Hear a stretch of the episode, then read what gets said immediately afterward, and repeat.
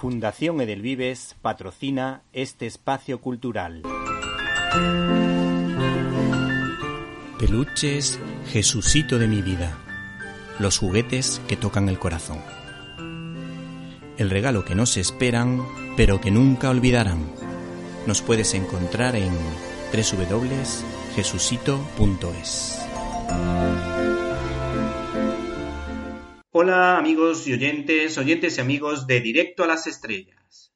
En esta ocasión, desde el canal de iVox Cine y Libertad, por cierto se admiten donaciones y suscripciones, les recomendamos El espía inglés. El cine de espías con fundamento, es decir, basado en hechos reales y dejando a un lado las fantasmadas tipo Tom Cruise, puede ser un arma de doble filo, pues o mantienen la tensión de principio a fin o pueden resultar tremendamente insufribles. Tranquilos, en esta ocasión El espía inglés es una de esas producciones que puede encandilar a los aficionados al género.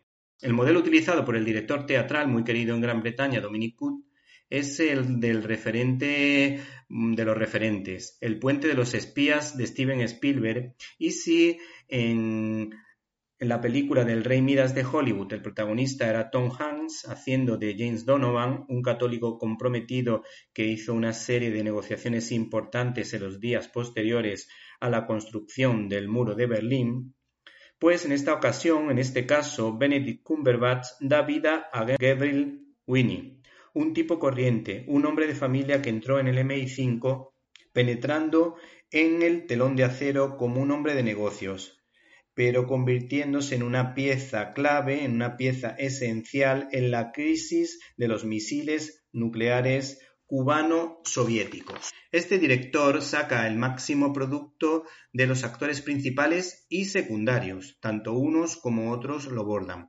mostrando sus gestos y miradas con acierto, sacando lo mejor de sus expresiones y ofreciendo encuadres propios de los grandes expertos en fotografía. Benedict Cumberbatch está muy bien, pero por ejemplo Jessie Buckley como mujer del protagonista pues lo hace fabulosamente bien y Merat eh, Niditze en el papel de militar ruso, del militar ruso Oleg Penkovsky, pues hay que decir que está fabuloso y consigue con una gran economía de gestos expresar muchísimo o de manera bastante clara sus sentimientos. Los que piensen que este realizador va a contar una historia a lo James Bond van a quedar defraudados porque solo hay una escena de acción. Sin embargo, la película tiene muy buen ritmo, mantiene la intriga, te pone en tensión y desde luego eh, la música se pone al servicio de la historia. Una grandísima banda sonora de Abel Korzeniowski. Este cineasta, eh, como hemos dicho, no piensa en contar las historias a lo 007 en plan fantástico, pero sí ha elegido una serie de actores sobre todo los que se encuentran en la sede del MI5, que desde luego recuerdan a los de la saga de 007 y desde luego mm, traen buenos recuerdos a los aficionados al género.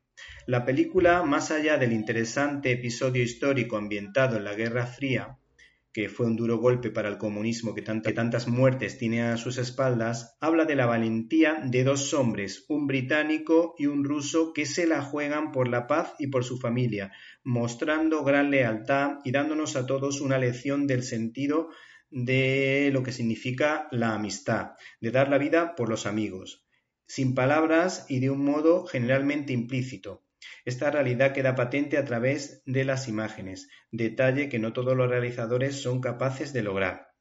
Y este cineasta, pues desde luego, lo consigue. Las historias de amor están bastante logradas y hay pequeñísimas dosis de humor que desde luego sirven para desengrasar las escenas de mayor intensidad dramática. Por cierto, el tema del perdón tiene bastante importancia y si queréis un libro similar a esta historia, pues yo recomiendo Espía y Traidor de Ben McIntyre, que es de los mejores, desde luego. Es un gran escritor que sabe mucho y conoce en profundidad el tema del espionaje en Gran Bretaña, en Estados Unidos y por supuesto en la Rusia soviética.